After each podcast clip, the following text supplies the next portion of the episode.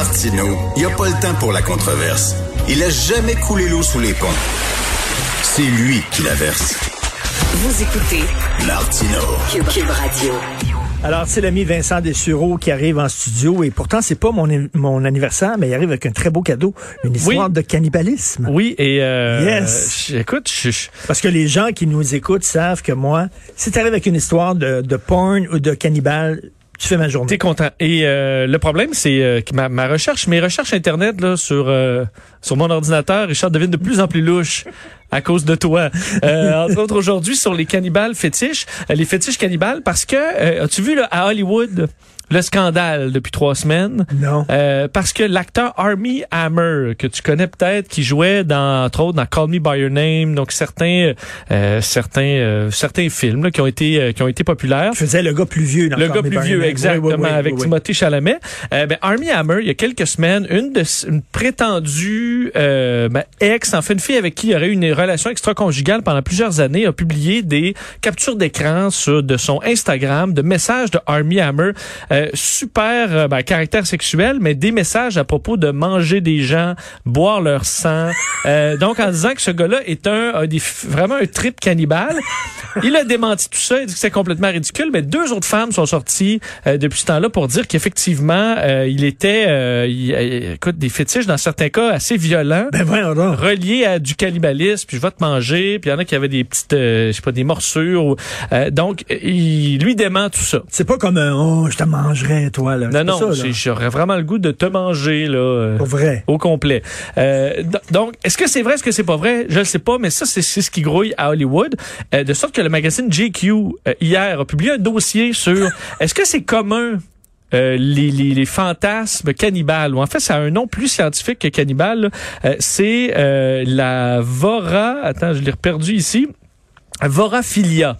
OK? La voraréphilia OK. euh, qui est bon, cette espèce d'excitation sexuelle à manger quelqu'un ou boire son sang. Euh, ça, on entre ça, là, selon les scientifiques, dans la nécrophilie. Nécrophilie, c'est un peu, on pense, c'est juste avoir une relation sexuelle avec un cadavre, mais c'est un peu, on dit, un, un nom parapluie qui vient avec plein de fétiches reliés à tout ça, la chair humaine, comme le cannibalisme. Et on explique... que- Avec un cadavre ou une Canadienne anglaise. Où- Non, mauvaise Où blague. est-ce que tu t'en vas? Je, je la comprends pas. Euh, et on dit, Richard, que 80, selon un expert en fétiche, là, un docteur là-dedans, euh, interviewé par GQ, seulement un demi de 1% des gens qui ont cette euh, ce fétiche-là ou cette excitation-là, qui est à déjà l'acte. très rare, passe à l'acte. Euh, donc, dans certains cas, ce sera pas violent. Là, c'est dans euh, même en général d'un commun accord où tu vas av- avoir des gestes à caractère cannibale, mais sans nécessairement blesser la personne. Euh, et qu'en général, tu apprends que tu es cannibale ou voraréphilia là, euh, entre 8 et 13 ans, donc très jeune. Et en général, on dit que les gens sont mortifiés là, quand ils se ils rendent compte qu'ils ont ce, ce, ce désir-là, euh, qu'ils sont profondément euh, honteux de cette condition-là et qu'ils ont dans aucun cas le désir de faire du mal à qui que ce soit. Là. Euh, ce qui amène des gens sur quand même des forums et il y a des pornos euh, à caractère nécrophile. Euh, et qu'en Oui. général, c'est ce que le docteur dit, il dit en général, là, les nécrophiles, euh, ils veulent pas que ça ait l'air vrai dans les vidéos. Et ceux qui produisent des vidéos de genre, ils disent on veut pas que le cadavre là ait l'air vraiment d'un cadavre. C'est vraiment dans le fantasme. Alors on va y aller pas trop euh, crédible parce que semble la majorité c'est ce qu'ils veulent, là. quelque chose de pas un peu grossier euh, et pas nécessairement qui a l'air euh, réel. Et que en grand général, d'ailleurs, une, une experte en fait qui a une- un site de dating fétiche euh, à Los Angeles qui est- disait que tout ce dossier-là là, de Army Hammer, ça avait juste encore ridiculisé les gens qui ont des fétiches un peu plus extrêmes, là, de BDSM ou d'autres, parce que dit en en général, là, les gens discutent de leurs fantasmes, trouvent des mots, là, des safe words pour euh, pour que ça s'arrête au besoin, définissent les frontières. Donc en général, c'est vraiment Mais- pas fait avec de la violence. Il faut pas euh, regarder euh, ces gens-là comme étant des, euh, des gens dangereux. C'est un- c'est un- ça devient dangereux. C'est un hobby dispendieux, ça te coûte un bras. Merci beaucoup, j'aime mon public. Alors, écoute, je, je, je, je savais qu'il y, y a des artistes qui grainaient. On a appris ça, hein? Oui, Grainer. oui. déposer ton, faire tremper ton organe dans le drink de Oui, quelqu'un. Mais là, oui. le teabagging, oui, là, maintenant, c'est les, les- les fantasmes cannibales. Comment tu t'en sors quand tu es une vedette puis cette rumeur-là circule sur Je toi? je sais pas, surtout Ça doit faire du mal à ta, à ta Ben, je pense que oui. quand même. Surtout que Call Me By Your Name, c'est un très beau film. Il devait Ben faire oui. un 2. Et là, je sais pas si le projet est encore... Je sais qu'on laissait les deux vieillir un peu parce que dans le livre, euh, ils vieillissaient. Entre les deux productions, est-ce que ça met en péril euh, certains films qui arrivent? C'est sûr que c'est... Tu sais qu'ils vont faire très- un film sur le tournage du Parrain, mon film fétiche. Il va Oui. avoir un film fait, il devait, il a signé un contrat, lui, il devait jouer euh, le producteur du Parrain. Et là, je pense que C'est peut-être euh, peut-être à l'eau. Du moins, il, dé- il dément. Alors, euh, il la, la présomption d'innocence, on verra euh, la suite. Microsoft qui développe un outil pour parler aux morts. Eh là, je reste dans, je sais pas si on dirait que c'est l'Halloween, là, mais euh, Microsoft, un, un, un brevet qui a été déposé il y a quelques années, qui vient d'être découvert euh, par, bon, évidemment dans les rubriques de, de, de, de brevets. Microsoft développe un outil qui permet de recréer une discussion avec une personne qui n'existe plus, une personne décédée, autant un proche que une célébrité, par exemple. Euh, et ça, pour ceux qui écoutent Black Mirror, il y a un épisode qui est là-dessus où tu peux re- quelqu'un recréer son son chum, pense qu'il est décédé dans un accident. Le- le- L'algorithme va chercher toutes les informations sur les réseaux sociaux et recréer la personne qui réagit à peu près comme elle réagissait vivante. Euh, ça, c'est vraiment euh, dans dans la, la, la- bon dans une série, mais la réalité commence à s'approcher pas mal de ça. Ce qu'a fait l'outil de Microsoft, qui même eux ont dit c'est un peu troublant. Euh, L'outil va donc aller chercher plein d'informations sur la personne, des photos, des vidéos, des euh, tout ce qu'il y a d'audio, les informations sur les réseaux sociaux et compagnie, et vont recréer une espèce de chatbot, alors un personnage robotique, là, mais qui recrée grand-maman là. Sûr que grand-maman était peut-être pas beaucoup sur les elle, va, réseaux elle, sociaux. va, elle va parler comme grand-maman. Si tu va- demandes sa recette de pâté chinois, si l'algorithme l'a trouvé quelque part, elle va t'a donner en, avec ces mêmes expressions que l'algorithme va avoir retrouvé par-ci, par-là, euh, et pourrait recréer le visage euh, en 2D et en même en 3D pour éventuellement que tu puisses reparler à ces gens-là ou surtout recréer des personnages historiques dans le- de, de qui on a beaucoup d'informations. Quelqu'un était un acteur, tu as plein de, euh, d'entrevues, tu es capable vraiment de créer quelque chose d'assez crédible. Euh, par contre, Microsoft a dit, euh, bon, en- entre autres à CNN, on veut pas, on veut pas produire ça, on veut pas faire vraiment quelque chose avec ça. C'est en quelque sorte des tests, puis on dit ce projet-là a été déclenché avant qu'on ait un comité éthique sur l'algorithme, l'intelligence artificielle, parce qu'on l'aurait probablement pas fait en 2021. Ben- Benoît, si je meurs, là, ils vont me recréer un algorithme puis je vais raconter des jokes de mon oncle. Je vais tellement débrancher l'ordinateur, m'enlever la batterie toute. Oui, oui, j'imagine une partie de la, de la gauche, là, puis là, il disait, Richard est mort, mais finalement, tu refais ton Non. émission pareil comme si de rien n'était. He's alive! Tu chiales sur les mêmes alive! affaires encore parce que l'algorithme t'a trouvé. euh, Joe Rogan a fait un épisode, euh, il y a, il y a une série de Joe Rogan Questions Everything. Il est pas très bon en entrevue, mais il est allé chez une chercheure qui, qui avait qui a reproduit, je peux te montrer là, un espèce de robot.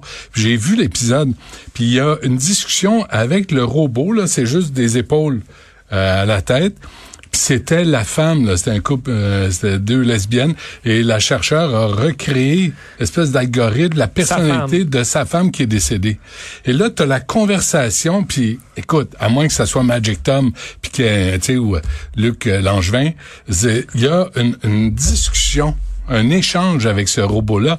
C'est hallucinant. Parce qu'on a vu que Oui, Kanye West avait donné à sa Kim Kardashian comme surprise là, son papa mort en hologramme qui lui parlait et tout ça. Puis plusieurs, elle Papa était qui bien avait, touchée. dé- qui avait défendu O.J. Simpson, là. Qui ça? Son Le- père? Ben oui, je pense que oui, c'était Ouais. euh, effectivement. Et, euh, Ça vaut la peine de le recréer, lui. mais pour beaucoup Hein? de monde, c'était vraiment juste troublant. Là. Crapule. Tu sais, je te donne ton père décédé en hologramme. Là, Ouais. puis là, tu... Déjà, ça, déjà avoir ses cendres, c'est déjà beaucoup. Moi, j'arrête là. tu sais, tu- amène-moi pas un robot. qui te donne une conversation qui a jamais eu lieu. Là. Ouais. Puis là, rendu là... euh, C'est weird. Alors, ça ne Euh, devrait pas sortir, mais on c'est juste que le- ce monde-là là, d'intelligence artificielle On est rendu là. existe. Ouais. Alors, en terminant, une conséquence sous-estimée de la COVID chez les jeunes, rapido. Oui, The Guardian a fait un intéressant dossier avec des témoins, a fait des, des- des témoignages de gens qui ont eu la COVID, des jeunes, généralement dans 30, quarantaine, là, je dis jeunes euh, par rapport à, aux victimes de la COVID, euh, des gens, entre autres, une sommelière en bière, une sommelière en vin, qui ont perdu l'odorat, euh, évidemment, de façon presque complète pendant là, les, les deux, trois semaines semaines intenses de la COVID. Mais ensuite, c'est pas revenu. C'est pas revenu au complet. De sorte que pour bien des gens dans le milieu des, de la restauration, dans le milieu justement de ceux qui ont besoin de leur odorat, dans certains cas, là, après beaucoup d'efforts, la sommelière, entre autres, disait c'est revenu à peu près à 70% Moi, c'est pas suffisant là, d'y reconnaître des arômes, quelque chose de fin dans, le- dans le vin. L'autre, qui est sommelière en bière, dit la bière, ça m'écœure. là. L'odeur, pas capable. Alors, sa carrière est arrêtée là, pour l'instant. Elle sait pas ça va durer combien de temps. Ça fait plusieurs mois que ça dure. On dit que c'est pas linéaire. Il y a des bouts, ça va mieux. Des fois, ça va moins bien. Donc, c'est un, ça, ça peut bouleverser complètement ta vie quand tu- on peut imaginer des chefs cuisiniers qui soudainement sentent plus rien. Il y a une rééducation qui est possible. On dit en sentant ce, qui, ce que tu peux encore sentir euh, correctement. Mais là, faut que tu te mettes à sentir ça. Là. Tu sens ça, tu te mets sur le persil, sans le persil, tu le fais, et que ça revient tranquillement, mais c'est vraiment incertain. Pour plusieurs, ça a bouleversé leur carrière Mais tu complètement. peux te faire engager comme éboueur ou nettoyeur de Ben oui. vestiaire. Là, ça te dérange Ben pas, oui. tu sais, ça pue, mais c'est pas grave. Là, tu sais, c'est, vrai que pour la réorientation de carrière, Vendeur, J'essaie, de trouver des, des solutions. vendeur de fromage. Oui, mais tu peux pas. excellent. ouais. Non, des fois, c'est important de le sentir, le fromage. Ou chez Loche, Avant de le vendre. Hein? chez Loche, C'est quoi ça? petite boutique de produits de bain, là, Ah oui. dans les centres d'achat, où Ah ça oui. sent tellement le- Ouais. Où ça sent, oui, ça sent fort. Euh, bref, pensez-y dans ceux qui ont vraiment pas peur de la COVID et qui se disent ben moi je suis plus jeune, il y a quand même dans certains cas des, euh, Moi, des effets peur de la secondaires qui COVID. demeurent. Bon. Vous autres? Ben, Moi, je j'ai peur de la COVID. J'ai la chienne, je veux pas l'attraper. Chaque matin, je me dis, je rentre-tu travailler, il y a trop de monde au bureau. Chaque matin. Ben, Quand je me dis, chaque matin, à soir, je bois pas. d'a- D'ailleurs, il avait peur que la COVID soit poignée dans sa barbe. Il l'a rasé. Oui, les rasés C'est vrai? Pourquoi tu t'es rasé? J'étais tanné. C'est pas le fun. Tu touches à ça, c'est rêche. C'est, ta blonde qui était? Ça pique. Non, non, non, ma- non. T'as pas ta chemise de bûcheron non plus, Non donc plus. on dirait que Je suis un nouvel homme. T'as un dîner là. On arrive à une nouvelle étape. Ok. J'attends le vaccin. Avez-vous, je disais ça à Pierre Ben oui, Marius il y a ce comme une, une chemise propre, puis euh, Ouais, ouais. rasée, puis tout ça. Pour avoir le vaccin, tu vas te mettre Je propre. vais en faire application euh, ailleurs. Ailleurs. Une vraie job, tu sais, comme à nouveau. Je vais être le chef d'antenne à nouveau. M'habiller propre. Euh, de- je sais pas si vous avez remarqué, je disais ça à Pierre et Marius ce matin. Vous trouvez pas que Justin Trudeau a l'air d'un gars qui vient garder des enfants? Tu sais, genre l'adulte qui a pas d'autorité, là, tu sais, puis les enfants rient de lui, puis ils se mouchent dans leur manche, puis ils mangent leur crotte de nez, puis ils veulent pas se coucher, puis il dit « Faites pas ça! » Tu sais, sinon, ah oui, sinon quoi? Ben, sinon rien. La mère de Caillou. Ben, pareil. C'est la mère de Justin Caillou. Trudeau est dans la même lignée d'autorité. Tu sais, tu lui demandes qu'est-ce qu'on fait avec les frontières? Faites pas ça. Les crosseurs, la PCU, ne le faites pas. Voyagez pas. Parce qu'il faut pas lever le ton dans le livre d'éducation. Eh mon pas Dieu, lever le ton, alors non. pas le ton. là. Puis même dire non, tu traumatises les Avec, enfants. avec la tête, il parle avec la tête un peu penchée sur le côté. Oui. Faites-le pas. Faites-le Attention. pas. Fait que c'est, si vous voulez euh, faire garder vos enfants, appelez Justin. Je suis sûr qu'il va être parfait. Tu parles de quoi? Ah, f- euh, tantôt, je vais parler à Jean-Guy Arsenault, qui est grand-père maternel euh, d'Olivier, d'Alex, et deux petits qui ont été tués à Wendake. On attend encore le rapport. Ça fait quatre mois. On traite pas tellement bien les familles des victimes. Fait qu'on veut pas les oublier. On va lui parler tantôt à 10h30. À 11h, euh, il y a un groupe euh, de chercheurs qui demandent au SPVM d'en faire un peu plus euh, dans leur rapport avec les femmes autochtones à Montréal. Fait qu'on va leur parler. Et à midi, Yves-François Blanchet parle à François Legault à 11 heures. Il va parler sûrement des frontières, des voyageurs délinquants, tout ça. On parle à M. Blanchet à midi.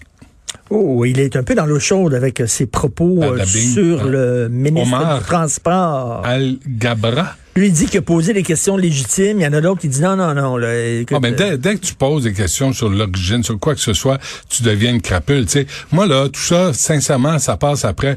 Il est où Omar? Il est où Omar? Parce que Doug Ford dit Pearson là, faut fermer la shop, faut des tests obligatoires. Ils ont testé 3000 personnes pendant une semaine. Il y en avait 750 qui avaient la COVID. En, au Manitoba, on demande de fermer, on demande de fermer les aéroports partout. Omar Al-Gabra est en train de lire ses dossiers parce qu'il vient d'être nommé. Il sait pas ses dossiers. Attendez, je lis mes dossiers. Chris, c'est pas le temps d'avoir un, de même? un oui, oui, Il il parle de même. Ben, on sait pas, il parle juste anglais puis il parle pas aux médias francophones. Fait que c'est pas le temps d'avoir un puis oui qui connaît pas ses dossiers en pleine pandémie, alors que il y a des cas, et là, il y a le- les variants du Brésil, de l'Afrique du Sud, de- du Royaume-Uni. Puis Omar Al-Caprin lit ses dossiers. C'est dossier. Merci beaucoup, on t'écouté. Bienvenue. C'est gratuit. Gratis. Alors, euh, merci beaucoup, euh, Vincent Dessureau. Donc, euh, je remercie Luc Fortin, Carl Marchand, Maude Boutet pour la recherche. Charles Marchand, oui. Même lui? Ben oui. Ah oui, OK. Oh, il est fin. Ouais. Samuel Boulet à la console. La réalisation, on se reparle demain à 8 heures, puis on écoute Benoît.